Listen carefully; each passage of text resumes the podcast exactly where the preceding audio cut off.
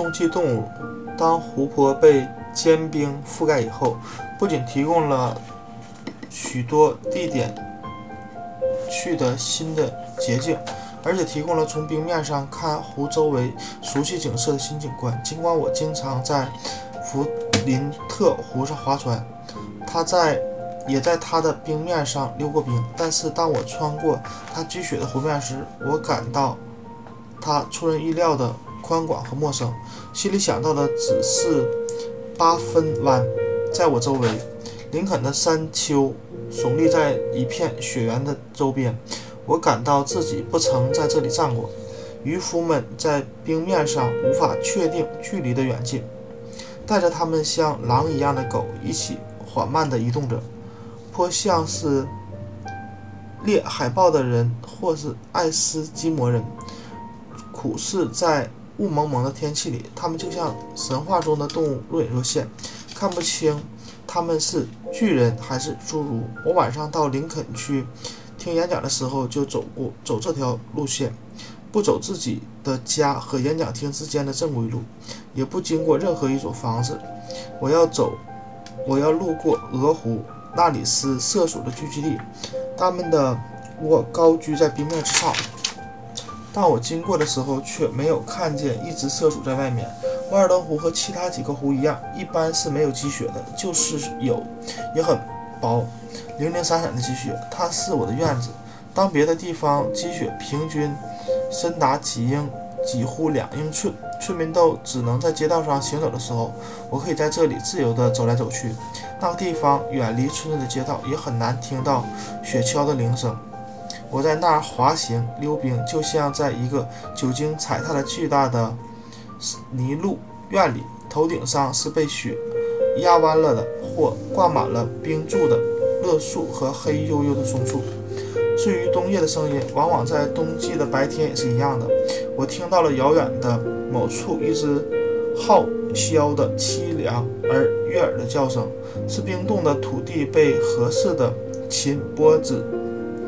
弹拨时会发出的声响，这正是瓦尔登湖特有的方言。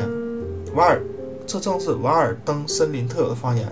最后，我对它非常熟悉，尽管从来没有在那只号号枭叫的时候看见过它。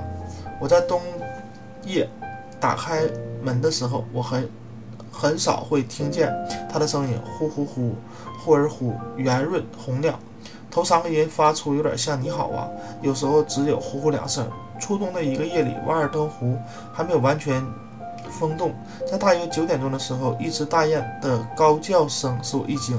我走到了门口，听到它们低飞过我的房子时扑动翅膀的声音，仿佛林中起了一场大风暴。它们飞过瓦尔登湖，向美港飞去，看起来好像是我的灯光吓得它们不敢停留。他们的指挥官一直不断的有节奏的叫着。突然，离很近的地方，明显有一只猫头鹰在以一定的间隙回应着大雁。声音是我从来不曾从任何别的林中居住居民那里听到过的最响、最刺耳的，似乎决心要展现土生土长者最具有啊具有。更宽的音域和更大的音量，以揭露和羞辱这来自哈德逊湾的闯入者，徐徐地喝着稻草，把他们赶出康科德的地平线。在我的神圣不可侵犯的夜里的这个时刻，惊动整个堡垒。你是什么意思？你以为会发现我在这个时刻打盹儿？以为我没有像你那样的音量和嗓门吗？嘘嘘。这是我最听，这是我听到过的最为刺耳的噪音之一。然而，如果你的耳朵最具有敏感的辨别力，在这个声音里有着和谐的因素，是这里的平原上所未见、闻所未闻。我还听见湖里的冰发出的咆哮声。湖是我在康戈德的那个地区的巨大的同伴、同床伙伴。他仿佛在床上难以成眠，很想翻过身来，受到肠胃。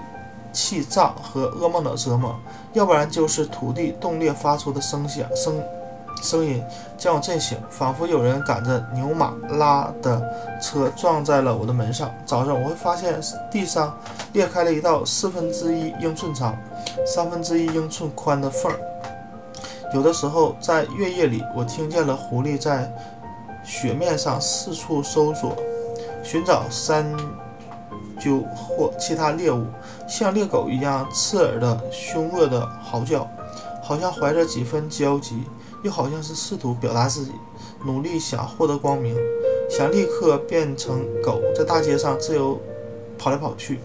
因为如果我们考虑到时代因素，难道在野兽中不是也和人类一样吗？存在着一种文明？我觉得他们像早期的在地洞中生活的人类，仍处在自卫之中，等待着自变。有的时候被我的灯光吸引，一只狐狸走进我的窗户，向我发出一声狐狸的恶走，然后退走。通常是红松鼠在黎明时叫叫醒，它们在屋檐上窜来窜去。在屋子四侧、墙上、背上啊，奔上爬下，仿佛专门是为了这个目的被派到森林外面来的。在冬天，我会把半普洱没有成熟的玉米、甜玉米穗抛在我门前的积雪上，看着被吸引来的各种动物的行为，觉得十分有趣。黄昏时分和夜里，兔子总是会来大吃一顿。红松鼠一整天来来去去。它们玩的花招给了我很大的乐趣。最初，一只红松鼠会小心翼翼地钻出乐树丛，像一片被风刮起的落叶，在雪地里停停跑跑，一会儿往这边跑几步，速度惊人，浪费了大量的精力，小脚令人难以置信的急速奔跑，好像是赌了输赢。一会儿又往那边跑，同样那么多步，但是每一次不会。从不超过半杆的距离，然而，然后带着极可笑、极其可笑的表情，无端的翻个跟头，突然停下，好像宇宙间所有的眼睛都集中在他的身上。因为松鼠的所有动作，即使是在森林最偏僻的深处，也和舞女的动作一样，意味着有观众在场。在谨慎和耽搁上浪费掉了时间，早就够走完整个距离的了。我从来没有。看见过松鼠行走，然而突然刹那之间，它已经爬上了一棵小油松树的顶上，开足了发条，责备所有想象的观众，独自啊既在独白，又同时在整个在对整个宇宙讲话。我从来我从未弄明白他为什么这么做，我猜想他自己也没有意识到这是为什么。最后他会来到玉米跟前，挑选出合适的一穗。以同样不同不确定的三角形方式，蹦跳着来到我的窗前木头堆最上面的一根木头上，从那无所畏惧地直视着我，在那坐几小时，时不时地给自己弄一穗玉米来。开始是狼吞虎咽地啃着，把还有一半玉米粒的玉米棒子心四处乱扔，最后变得更为挑剔，摆弄起食物来。只尝尝玉米粒的芯儿，放在那根木头上，用一只爪子保持着平衡的玉米穗儿，不小心从爪子里滑落，掉在地上。这时他会带着滑稽的疑惑的表情往下看，仿佛怀疑玉米穗是活的，心里犹豫不决，是去把它拾起来，还是去拿一束新的，还是离开这里？一会儿想到玉米。一会儿倾听风声里有什么动静，就这样，这个放肆的小家伙一上午会糟蹋掉许多碎玉米，直到最后，他抓起比他自己大得多、比较长而饱满的一穗玉米，巧妙地保持着平衡，发出回森林去啊，出发回森林里去了，就像老虎带着头水牛，依照是依然是按照。之字形的曲折路线，走走停停，艰难前行，前进。玉米穗对他来说好像太重，不断的跌掉、跌落。他决心无论如何也要把这面玉米穗弄回去，整个让整个玉米穗按戒指垂直和横线之间斜线落下。真是个少有的轻浮、草率、随心所欲的家伙。他就这样把玉米穗儿弄到了。他住的地方，也许把他搬到了四五十杆以外的一棵松树顶上。以后我就会发现，森林里到处乱扔啊扔，乱扔着玉米穗儿的芯儿。终于，尖鸟飞来了。它们小心翼翼地从八分之一的英里外飞近时，发出的那刺耳的不协调的声音早就能够听见了。它们偷偷摸摸地从一棵树飞到另一棵树，越飞越近，捉起松鼠掉下来的玉米粒，然后它们停落在一棵油松的枝头，想急忙吞下一整颗啊下一颗玉米粒。玉米粒太大，梗在嗓子眼里，费了很大劲儿才吐出来。又花了一小时，用他们的戳反复做个不停，努力将它啄碎。他们显然是窃贼。我对他们没有多少敬意，但是松鼠虽然最初有些胆小，不久就好像拿自己的东西一样的干了起来。与此同时，还有飞来的大雁大群的山雀，它们捡拾松鼠掉落的碎渣，飞到最近的枝上，把碎渣放在爪子下面，用自己的小。啄，不断啄食，好像啄的是树皮上的一个小虫，直到啄的碎到它们细小的喉咙能够咽下去为止。一群一小群这种山雀每天都来，在我的木堆里大大啄食上一顿美食，或则啄出我们门前的碎屑，发出微弱、短促的咬舌般的鸣叫声，像在草丛。里的冰柱发出的叮咚声，要不然就发出轻快的嘚嘚嘚的叫声。更为难得的是，在像春天一样的日子里，他们会从林里林子里那边发出充满夏意的像琴弦拨出来的飞笔的声。他们已经非常习惯和人相处。最后有一只山雀停落在了我正往屋子里。抱的柴上，毫不害怕地啄着资产柴子。有一次，我在村子里的菜园锄地的时候，曾经有一只麻雀在我的肩膀上落下来，片停了片刻。我感觉到自己非常光荣，佩戴着任何勋章都无法与之比拟。相比，松鼠最后也变得很习惯和人相处，偶尔为了抄近路，会踩在我的鞋上过去，在地面还没有被。完全被雪盖住，或者在冬天将近，我朝南的山坡上和我的木堆上雪已经开始融化的时候，山鸠一早一晚从林中出来觅食。无论你在林中哪里的哪一边行走，都会有山鸠呼的一声突然飞起，飞去，震落了孤树和高处雪树枝上的积雪，在阳光下。雪像金色的粉末飘落，这勇敢的鸟儿不会被冬天吓住，它常常会被雪积雪盖住。据说有时候扎进柔软的雪里，能在那里躲上一两天。它们在日落时分从林子里出来，到开阔地区啄食野苹果树的嫩芽的时候，也常常会被我惊得飞起。它们每天晚上会照例来到特定的树上，狡猾的猎人早已。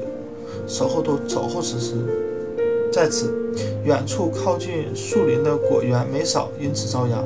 我很高兴，不管怎样，山鸠总能找到食物。依靠树芽和水为生的鸟儿是大自然之鸟。在冬天黑暗的早晨，或者在短暂的冬日下午，有时我会听见一群猎狗穿越森林各处，发出追逐时的叫声和兴奋的嗷叫。它们无法抑制追逐的本能。而不时传来猎号的号声、号角声，说明后面跟着猎人。森林又彻底又响彻了嚎叫声和号声，但是没有狐狸冲到湖边的平地上来，也没有群狗群在追赶他们的雅克托安。也许到了晚上傍傍晚，我才看见猎人们回来，雪橇上只垂着一条毛绒的狐狸尾巴作为战利品，找地方过夜。他们告诉我，如果狐狸留在冻土下的洞里，就会平安无事；或者，如果他们笔直地逃跑，也没有哪个猎猎狐狗能够追得上。可是，把它追踪着远远甩在后面以后，他就停下来休息，一面听他们的动静，又到猎狗，直到猎狗又追上来。当他在跑的时候，他兜着圈子回到了老巢，被猎人等了个正正着。不过有时候。他会在墙顶上跑出许多，跑出许多杆儿，然后远远地向另一侧跳上去。我好像知道水不会留下它的气味。一个猎人告诉我，有一次他曾经看见一条猎狗追赶狐狸，冲到了瓦尔登湖的冰面上。那时冰上布满了潜水坑，狐狸跑过部分湖面后，又回到了原来的岸边。没有多，没有多久，猎狗追来了，但是他们在这里失去了凑迹。有的时候，一群自己出来的捕猎的猎狗会经常。过我的门前，绕着我的房子旋转，嚎叫追逐，对我毫不理睬，仿佛得到了某种封病，什么也无法把他们从追逐中吸引开去。他们就这样转着圈子，直到发现一只狐狸的最新踪迹。因为一只精明的猎狗为了追狐狸是什么也不顾的。有一天，一个人从列克辛顿来到我的小屋，打听他的猎狗。猎狗留下了巨大的踪迹。他独自捕猎已经有一星期了。可是，尽管我告诉了他，恐怕他还是不明白，因为每次我想回答他这个问题的时候，他总是打断，问我：“你在这里做什么？”他丢失了一条狗，但却找到了一个人。有一个老猎人说起话来干巴巴的。以前每天在湖水最温暖的时候来瓦尔登湖来洗一次澡，每到这时我就会来看看他。他告诉我，许多年前的一个下午，他拿着猎枪到瓦尔登湖森林、瓦尔登森林去转悠。当他走在围栏路上的时候，听见了猎狗跑进的嚎叫声，跟着一条狐狸窜过墙，跳到了大路上，转眼间又窜过了对面的墙，逃出了大路。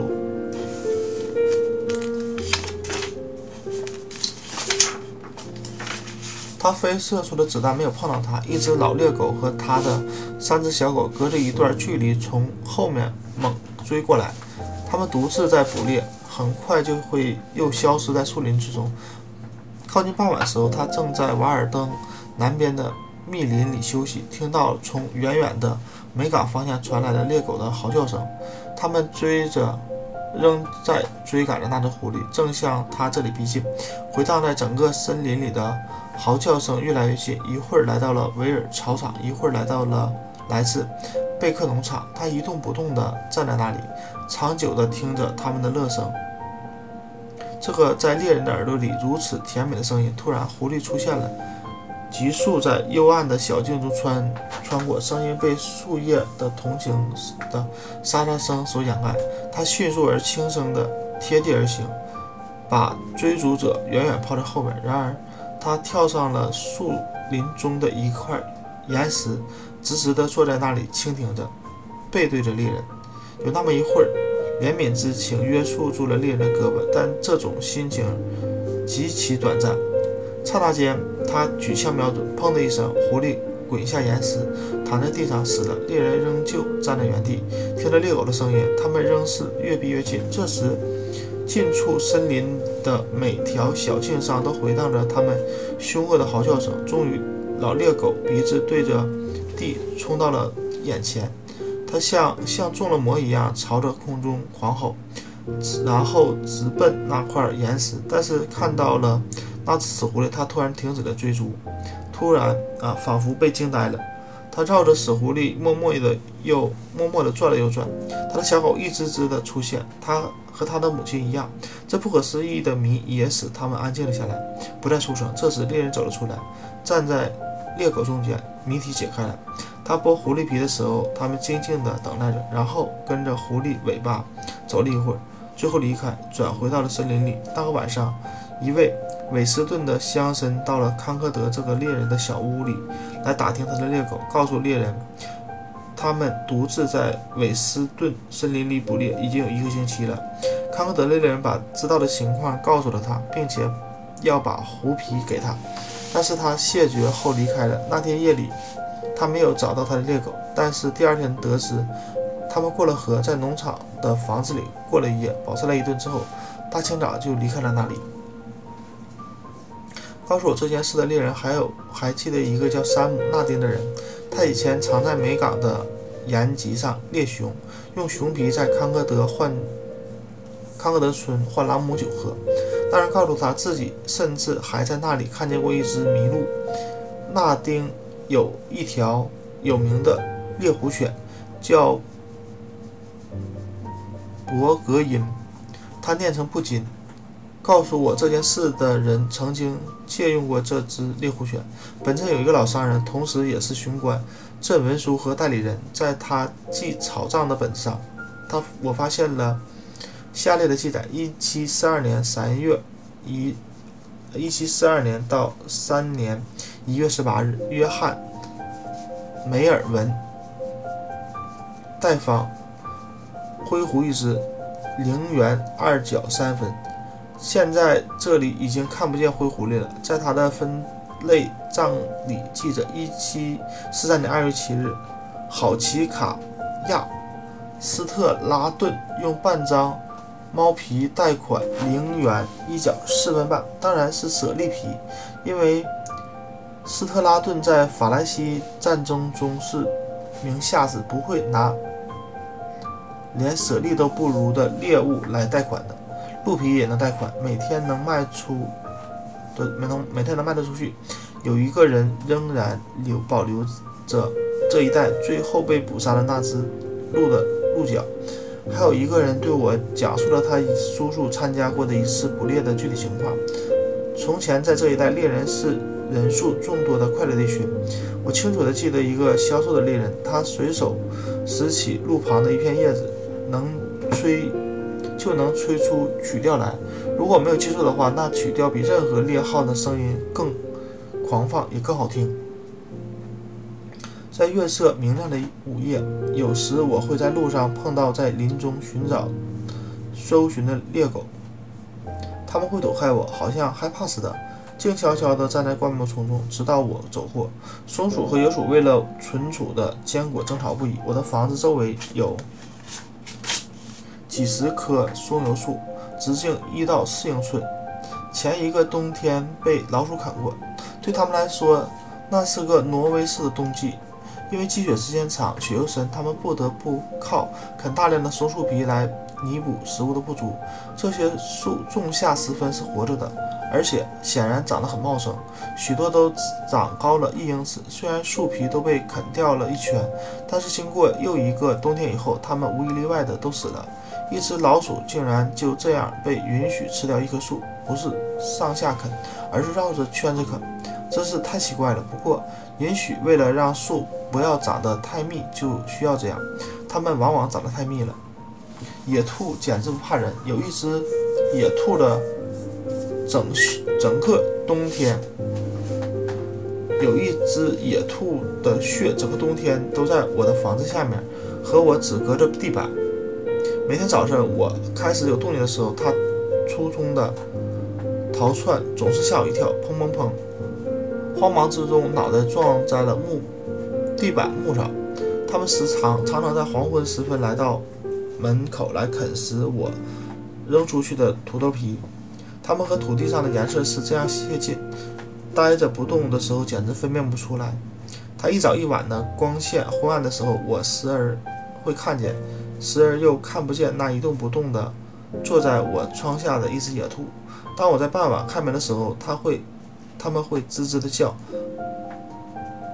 蹦跳而逃。在近处，它们只能激起我的怜悯。一天晚上，一只野兔坐在我的门边，离我两步远。开始是吓得瑟瑟发抖，却又不愿意移动。一个可怜的小东西，瘦的皮包骨，走耳，皱呃皱耳朵，尖鼻子。粗尾巴、细爪、细脚爪，看它的样子，好像大自然不再具有更为高贵的野兔品种了，只有这苟延残喘的东西了。它的大眼睛显得很年轻，但并不健康，几乎得几乎像得了水肿似的。我往前迈了一步，瞧，它蹦跳着从积雪上飞奔而去，身体和四肢优雅地伸展伸展开，转眼就跳到了逃到了森林另一边。